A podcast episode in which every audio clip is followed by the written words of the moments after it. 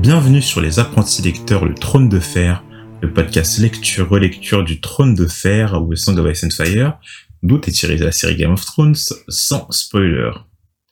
Aujourd'hui, on se retrouve oh, avec mon cher collègue Guillaume. Surprise. Surprise, il est là. Et euh, alors c'est parti euh, pour le 45, 44e pardon, chapitre, soit le troisième chapitre de Sansa. Et ouais. Donc euh, on retrouve Sansa à mon grand déplaisir, peu de temps après l'audience de, Ned avec les villageois des Conflans, et elle semble désapprouver la décision de son père, pensant qu'il aurait dû envoyer Ser Loras Tyrell à la poursuite de Ser Gregor. Le lendemain, Ned convoque ses deux filles pour leur annoncer qu'elles doivent toutes deux rentrer à Winterfell pour leur sécurité, et Sansa apprend dans la foulée que ses fiançailles avec Geoffrey sont annulées. Oh Quelle mon dieu. Quelle tristesse. Je rêvais tellement de les voir ensemble. Ils étaient si mignons. Bien la sortie. Donc le chapitre débute par un dîner entre Sansa et Jane Poole, la fille de Vion Poole, l'intendant de Winterfell. D'ailleurs, une information supplémentaire sur Jane Poole, elle est brune, euh, ce qui semble être une caractéristique des, des filles du Nord. hein. Sûrement. Bon, c'est vrai que chez nous, euh, dans le Nord, euh, ils sont plutôt euh, blonds. Bah, genre en Suède. Ah oui, d'accord. pas- non, pas dans le nord de la France. non, non. Genre en Suède et tout. Ouais, non, ça. Non mais voilà. Mais bon, ok, ils sont plutôt... Non mais c'est- voilà. Jane Poole est brune. Putain, le chapitre, il est tellement vide pour toi, tu t'es dit, ah, c'est intéressant de le noter. Mhm. Sansa s'étonne que son père, Eddard Stark, n'ait pas voulu envoyer le Chevalier des Fleurs, Loras Tyrell, punir les cris de la montagne. C'est selon elle à cause de la blessure à la jambe de Ned qui le rend si irascible. On voit que Sansa croit encore à tous ces contes chevaleresques, à tous les héros dont elle a dû entendre parler ou chanter, par les rhapsodes, et que pour elle, Loras Tyrell est de la trompe de cela. Mais la vie, euh, c'est pas Disney, et, et Septa Mordan lui explique qu'elle ne devait pas qu'elle ne devait pas discuter des décisions du Seigneur son père. Et euh, sur ces paroles, Peter Baelish était venu en rajouter, en contredisant la Septa et argumentant que Sansa était aussi sage que belle. Alors, on se rappelle euh, qu'au tournoi de la main du roi, Littlefinger avait susurré à Sansa que jadis, Kathleen, sa mère, était sa reine de beauté, tout en lui effleurant la joue. Mais, euh, donc bon, euh, Il, il fait un petit transfert de désir euh, sur Oh. euh, une fille de 11 ans. ouais, 13, 13. 13 Non, elle a 11. Ah non, t'as raison, Elle a t'as raison. 11. Elle a 11 ans, putain, elle est si jeune, Sansa. Euh, mais en écoutant les arguments de Sansa en faveur de Loras, Littlefinger confirme ce que j'ai dit précédemment. La vie n'est pas une chanson, ma douce. Tu risques de la prendre un jour à tes cruels dépens. Et euh... Ça a tellement un côté pédophile, cette phrase. c'est horrible. non, mais en même temps, un petit... co- un Genre en mode, je vais te faire, je vais te faire découvrir les malheurs de la vie. Tu Ouais, vois. ça. Mais en même temps, oui, je comprends pourquoi. Et en même temps, je pense que c'est vraiment une, je pense que c'est, comment dire, une vraie prévention qu'il fait à Sansa, quoi. Ouais, c'est un foreshadowing. euh. Je sais pas trop si c'est un foreshadowing ou pas, mais c'est sûr que Sansa, il la voit tellement comme une fille insouciante, une fille naïve que, en, en entendant le- les arguments de Sansa, c'est vraiment, bah, parce que Loras, il est beau, parce que Loras, voilà, c'est le chevalier des fleurs, euh, il est jeune, etc. Et tu le Taffigan, en disant, putain, ouais, elle est si douce, euh, si innocente, euh, mais la je, vie, c'est pas rêve ça. de, je rêve de la briser. J'ai tellement envie de la briser. Mais la vie, c'est pas ça. Pour son ami Jane Poole, ne pas envoyer Laura Tyrell n'était pas une erreur de la part de Ned. En revanche, il aurait dû envoyer Eileen Payne, la justice du roi. Euh, c'était euh, c'était le titre d'Eileen Payne et son rôle. Mais Jane était contente car son héros, l'homme qu'elle voulait épouser, Beric Dondarrion, a lui été confié de cette mission. Oui, donc euh, elle avait Jane Poole avait trouvé, enfin avait pas rencontré, mais avait entrevu Lord Beric lorsqu'il euh, au tournoi de la main, et elle est tombée sous son charme. Mais pour Sansa, cette idylle avait deux défauts. Premièrement, que Beric était incroyablement vieux, 22 ans, Moi, j'ai cru, j'ai cru que, genre, quand elle a dit ça, j'ai cru qu'elle allait lâcher un genre, euh, il a, il a 45, 22. Ouais. C'est vrai que le incroyablement vu, le incroyablement vieux, je l'ai dit avec une voix si ironique. Et euh, de plus, Jane était là, n'était la fille que d'un entendant. De plus, Jane n'était que la fille d'un intendant et jamais un seigneur ne poserait les yeux sur elle. Putain, quelle connasse.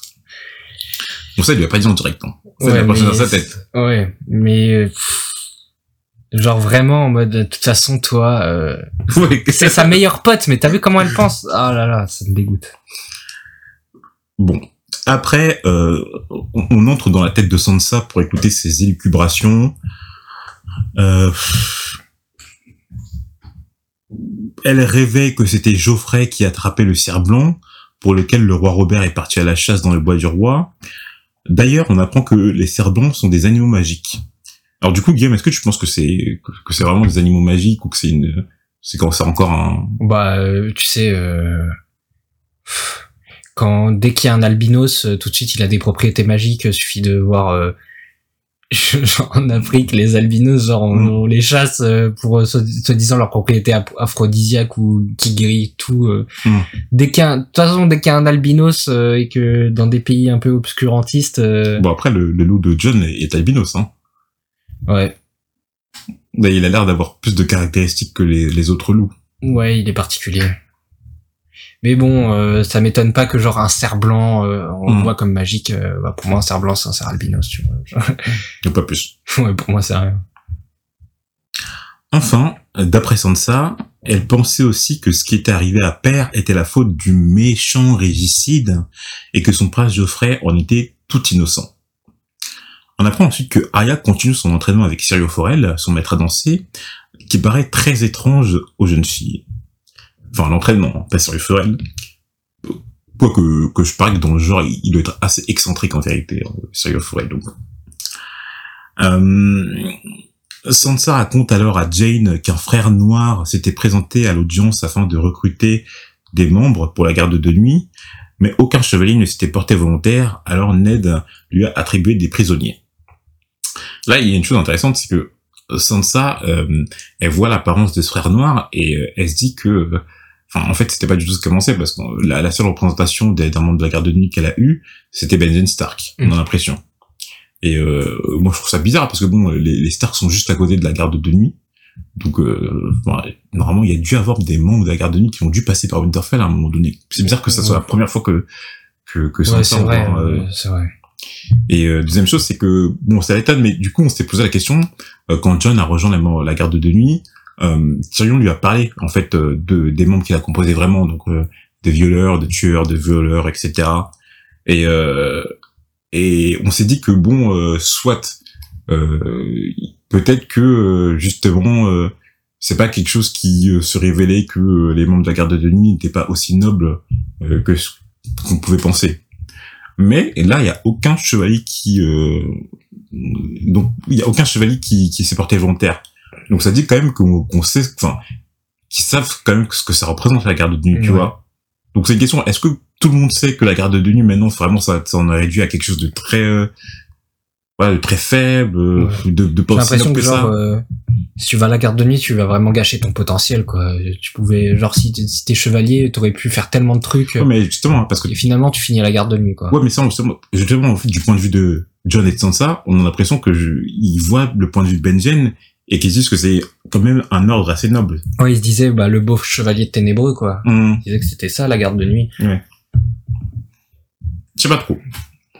Ouais, c'est vrai que c'est bizarre quand même qu'ils ils, ils- ils se soient pas rendu compte quand même que, bah voilà, qu'il y avait d'autres euh, types de personnes que Benjen, la garde de nuit, quoi. Après, on peut mettre ça sur le compte aussi que c'est des enfants. Ouais, c'est des enfants et qui ils étaient euh, plutôt dans, ils étaient à Winterfell, quoi. Hum. Ils étaient pas, euh, parce que on, on, on en avait, on avait déjà discuté de ça et on disait que euh, la- ça avait l'air d'être euh, de une connaissance commune que hum, genre quand t'as déconné bah tu tu peux tu as le choix entre la mort ou aller à la garde de nuit quoi.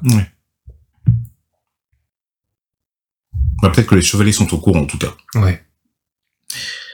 Le lendemain, au petit déjeuner, Sansa apprit à Arya que leur père avait envoyé des hommes exécuter la montagne Gregor Clegane, pour le punir des massacres qu'il avait commis. Mais pour Arya, c'était Jaime Lannister qui avait assassiné les gardes de Ned, donc Jory, Eward et Will, ainsi que le limier qui avait trucidé Maika, le garçon boucher, son ami, qu'il fallait assassiner, ces deux-là. Les deux sœurs se disputent alors par rapport à l'incident du trident, Sansa argumentant que le garçon boucher s'en était pris à Geoffrey, ce qui est absolument faux, euh, vu qu'on a lu la scène, euh, toi, moi, Guillaume, toi, Guillaume, moi et, les auditeurs, et euh, que rien de tel ne s'est passé. Oui. Donc Sansa elle est encore en train de mentir, ou pire de se mentir à elle-même. Ouais, parce qu'elle a vu la scène quand même. Hein. oui, donc euh, c'est problématique c'est ce elle-même. Après la dispute, Septa Morden congédie Arya et Sansa dans leur chambre, où Sansa s'y enferme et éclate en sanglots. Et franchement, j'ai pas compris pourquoi elle a commencé à pleurer. Non, mais ça je me suis dit, mais pourquoi elle pleure là? Qu'est-ce qui s'est passé? Alors, bah, à cause de la robe... Euh, ouais, une robe, putain, elle s'est pris, elle s'est pris une orange dans... Bah, en fait, je crois qu'elle pleure parce que pour elle, euh, c'était... Il y a que Arya qui est fautive dans le dans l'histoire, euh, et que Septa Mordan lui a demandé à elle et... Enfin, à Arya et à elle de retourner dans... De, de les punir. ça? C'est une vicose, hein, c'est ça. Je sais pas. Des fois, j'ai l'impression que la, la, la rancune, ou en tout cas la, la j'allais dire haine, mais c'est trop fort, qui peut exister entre Arya et Sansa, ça peut quand même la toucher, tu vois, d'une certaine manière. Mais euh, mais peut-être pas, hein. peut-être qu'elle aussi, peut-être que c'est vraiment juste parce que bon, moi c'est la robe, pour moi c'est juste la robe et le fait que euh, oh euh, c'est ta Mordane, elle m'a envoyé euh, dans ma chambre, euh, c'est c'est pas juste, voilà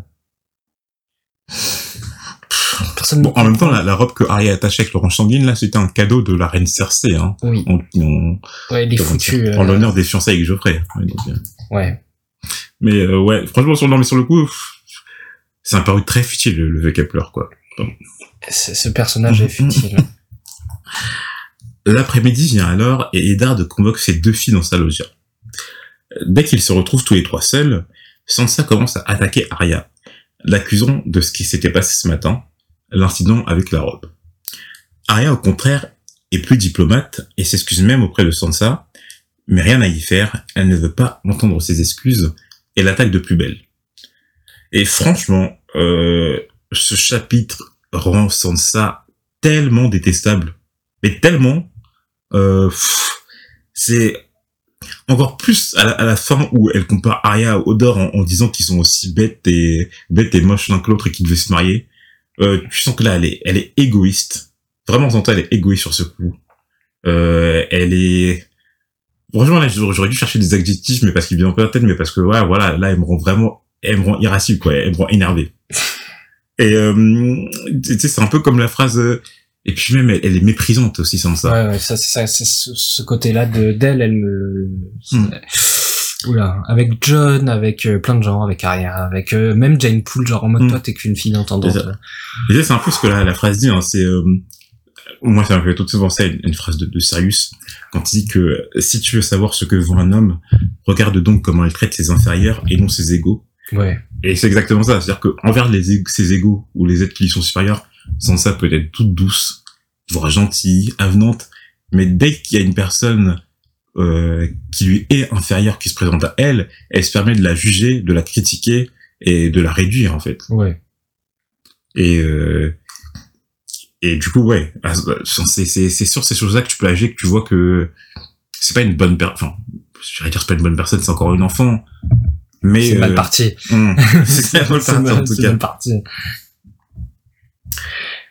Alors que justement, en fait, dans le chapitre où elle se trouvait seule avec le limier, bah, ce chapitre ça avait adouci, je trouve. Euh, le moment où elle était avec, euh, où elle rentrait avec lui, où c'était, c'était le seul, enfin c'était le seul moment pour l'instant euh, de la saga où elle s'était trouvée assez compréhensive mmh. envers quelqu'un. Euh, empathique un peu. Ouais, même empathique, ouais, t'as raison.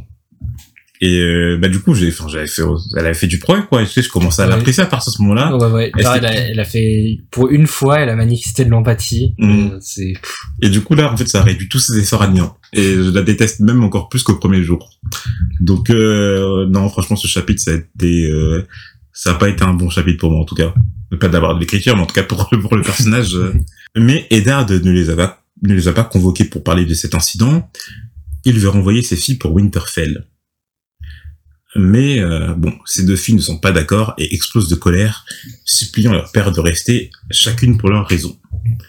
Donc Arya pour Sirio Forel, pour son entraînement, et Sansa pour... Euh... Bon, il y, a une liste dans le chapitre, donc si vous voulez le lire, si vous voulez les relire, euh, relisez-le, mais c'est genre euh, pour les cours, pour les, pour, enfin, pour la cour, pour les gens de la cour, pour les coiffures, les gâteaux au citron, etc., etc. Bon bref, des, des trucs de merde quoi. Euh, mais surtout, elle ne pouvait pas partir car elle devait épouser Geoffrey. Oui, car elle aime Geoffrey comme Jonquil aime Ser Florian. Autant que la reine Néris aimait le prince Aemon Chevalier Dragon. Bon, du coup, pour la première comparaison, euh, Jonquil et Florian, c'est la première fois qu'on les mentionne, mais euh, ils doivent composer une célèbre histoire d'amour connue à Westeros. Euh, bon, s'ils sentent ça là, c'est comme ça, tu vois, ça doit être un conte, euh, les contes chevaleresques qu'elle aime, quoi. Ouais, genre... Euh... Comment on dit euh... Bah, je sais pas, Roméo ou Juliette, mais Mm. euh, genre euh, Chevalier de la Table Ronde, y a pas Tristan et... Euh... Iseux? Ouais, voilà, un truc comme ça, tu vois. un délire comme ça. C'est un chevalier de la, table ronde, Tristan et Iseux? Quoi? C'est dans les chevaliers de la table ronde, Tristan et Iseux? Ouais, je crois. Ah, ok. Je... Oui. Parce que je connais comme ça et tout, mais déjà... En revanche, euh, pour Aemon Chevalier Dragon, on a déjà mentionné à deux reprises. Est-ce que Guillaume, tu te souviens de ces deux reprises, de, de ces deux reprises? Aemon Chevalier Dragon, donc... Je crois qu'il il était membre de la garde royale. Ouais. Et Aemon Chevalier Dragon... Pff, non, il y a juste euh, ça dont je me souviens. Ouais, je pense que ça c'est compréhensible parce que l'autre et tout, c'est c'est assez euh, direct et puis euh, bon, c'est c'est qu'une seule fois. hein. La deuxième fois quand on a mentionné, c'est pour dire euh, qu'il a été le champion de justement la reine Néris, car un certain Morgil aurait raconté des mensonges sur elle, l'aurait calomnié. Ok. Mais euh, du coup, euh, là, si on y réfléchit, c'est assez étrange. Parce que, alors du coup, ça paraît être des vraies personnes. Parce que Aemon et Nerys, ils ont quand même euh, la, comment dire, la, la racine en fait des, des, des, des prénoms Targaryens. Donc la reine Nerys, ça pourrait pas étonner qu'elle serait, qu'elle aurait été une vraie reine de la dynastie Targaryen. Et Aemon, de toute façon, on sait qu'il voilà, il a vraiment fait partie de la garde royale. Quoi. Exact. Donc il a juré euh, de pas, euh, de pas, de pas, de pas, euh, de pas, euh, de pas avoir d'enfants, de pas posséder de titres, etc., etc. Donc euh, le fait que, euh, bah, on ne sait pas si lui il aimait la reine Nerys en tout cas pour l'instant, mais on sait que la reine Nerys elle l'aimait, donc ce qui pose un problème. En tout cas, ce qui a dû en poser, en poser un problème pour euh, pour euh, la reine Nerys, c'est peut-être pour Aemon Chevalier. C'est pas un problème pour Jamie. Hein. c'est pas un problème pour Jamie. c'est pas un problème pour Jamie, t'as raison. Mais bon, je suis pas sûr que Sansa irait à raconter des histoires sur elle. Hein. Quoique, peut-être que l'histoire de Aemon et, de Daenerys a été euh, changée au fil du temps pour que ça devienne quelque chose de romantique. Mais euh, cet Aemon, il s'est quand même porté garant, il s'est quand même porté le champion de la reine Nerys. Donc il devait quand même, pour une partie, euh, soit l'apprécier, soit la respecter. Ou pas, hein. ça se trouve, il, s'est porté volontaire contre son mais bon, on dit qu'il s'est porté champion, donc c'était lui- lui-même sa volonté. Et euh, du coup, pour les, les mensonges que ce Morgil aurait raconté, ça, pour l'instant, on sait rien du tout. Eddard répond à Sansa qu'il lui trouvera un autre seigneur, plus juste, plus brave, plus fort, à marier, et euh, qu'il n'aurait jamais dû la promettre à Geoffrey. Mais Sansa est contre cet avis, elle veut avoir des enfants avec Geoffrey et lui donner un héritier aux cheveux d'or, vaillant comme le loup-garou et fier comme le lion. Arya la contredit. Euh, D'abord, Geoffrey n'avait aucune de ses qualités, et puis c'était un cerf Baratheon et non un lion Lannister. Euh, Sansa s'insurge, Geoffrey n'a rien euh, de Robert Baratheon, c'est un lion Lannister. T'es sûr qu'il n'a rien de Robert Bar- Baratheon? Et euh, sur ces paroles, Ned devient abasourdi. Eddard envoie ses filles dans ses appartements en confirmant leur départ pour Winterfell, et Syrio Forel pourra venir bien entendu s'il le consent. Euh, donc en fait, je vois pas pourquoi Arya déjà elle s'insurge du départ de, de- du départ de, enfin de, du Donjon Rouge, parce que c'est ce qu'elle voulait en vérité. Ouais, mais je pense que c'est juste, elle voulait pas que... Elle voulait continuer son enseignement avec Sirio, tu vois. Ouais, donc elle pour, pour elle c'est tout bénef là. Elle part et Syrio Forel vient avec, euh, Si, vient si, avec si, elle. si, si, il faut que Sirio accepte. Oui, il faudrait qu'il accepte. Mais s'il accepte, c'est tout bénéfique pour Ouais, bah si s'il accepte, là, elle est refaite. Ouais, d'ouf, elle va rentrer à Winterfell, euh, elle va voir ses frères, elle va plus être dans le donjon rouge là où, euh, bon, euh, elle se sent un peu étrangère et puis elle, Elle va, voir, elle va, elle va voir Sansa voir le seum, mais ça c'est bien. ouais, aussi. et elle va pouvoir continuer à s'entraîner avec son épée aiguille. Bon, je vois, pour Sansa, c'est tout autre chose. Elle, elle a le seum et puis basta. Mais... Donc- Et euh, j'aime bien ce qu'elle dit en fait euh, quand elle se plaint. Elle dit exactement, la phrase exacte c'est son existence s'achevait dès avant d'avoir débuté. Et tu sais, ça fait grave fait penser vraiment, tu sais, genre le film de lycéenne, genre Lolita malgré moi, des trucs comme ça, ou genre en mode, ah non, oh mon père il m'a privé de cette sortie, ah mais comment je vais faire, mais tout le monde dit ça, mais qu'est-ce que je vais devenir? J'aurai la risée du lycée, c'était la soirée de l'année, quoi. Vraiment, ça fait penser, vraiment, je pense que sans ça, ça serait une adolescente difficile un peu. Ouais. Euh, elle serait née au 21 e siècle, euh, mais papa, mais comment Mais, ça euh, se fait? Comment ça se fait? Mais, Mais j'ai pas d'iPhone 12, mais t'es quand même le seigneur de Winterfell. mais comment quand ils vont voir mes snaps avec mon Wiko là, tout le lycée va se foutre de ma gueule. Mais, euh, mais bon, pour finir ce chapitre, on va quand même parler de, de la révélation que Keddard sem- semble avoir. Là, il nous fait comme Dr House, tu sais quand quand il y a un de ses membres de son équipe qui lui dit et si c'était tu sais euh, ça me fait penser au premier épisode genre là elle mangeait le genre euh, Ah, la patiente elle mangeait du sandwich au, au jambon et lui, il a fait le jambon? Mais oui, c'est un ver parasite. Je te jure, c'est ça le premier épisode de Winter de, de Dr House, c'est ça. C'est la révélation incroyable. Tu sais, le, le moment, le stop, là. Ouais. Ah, Ah, mon dieu. Qu'est-ce que t'as dit là Euh, euh, Bah juste avant. Et euh, bon, bah, on avait déjà euh, fait cette théorie. Euh, là, ça a l'air de, de bien se confirmer. Hein. Et euh, Ned semble être au semble être au courant que euh, que que que eh bien euh, Geoffrey euh, ne serait pas le fils euh, de Robert et de euh, Cersei. Euh, car euh, juste à cause de la, la couleur des cheveux, c'est la couleur des cheveux qui l'a fait petite dans sa tête et qui s'est dit mais bien sûr, et il n'a il n'a Enfin, pas du tout, il est pas du tout brun comme un Baratheon. c'est pas parce qu'il il l'a pas dit, mais Hmm? Le prochain non où il dit ça. Non, mais là, il vient de dire un réti aux cheveux d'or. Ah oui, ouais. Donc, euh... ouais, donc ouais, donc euh, oui, il, il entend Sansa dire que, il entend Sansa et Arya dire que bon, il a rien de, de Robert et qu'en plus, euh, il a pas, il a pas ses cheveux euh, et c'est là que ça fait tilt. Ouais. Surtout que bon, on sait que elle disait la, la généalogie des sept couronnes, donc c'est sûrement euh, grâce à ça aussi que Ouais. C'est, ça, c'est- tout c'est, en fait, tout s'est aligné, quoi. Hum. c'est beau ce moment et tout, tout ça dans tout ça où tu te dis, ah, mais oui, mais bien sûr, c'était là depuis le début. Sous mes yeux. Enfin voilà, donc on espère que vous avez apprécié ce chapitre, que vous avez apprécié l'épisode. Euh, vous pouvez nous suivre sur les réseaux sociaux pour continuer l'aventure avec nous. Vous pouvez aussi nous envoyer un message par mail ou sur les réseaux sociaux, hein, bien sûr. Et euh, si vous êtes euh, assez gentil, vous pouvez nous commenter, euh, vous pouvez commenter pardon et nous noter sur Apple Podcast. Voilà, voilà. Eh bien, passez une bonne semaine. On se retrouve à la prochaine. À la prochaine.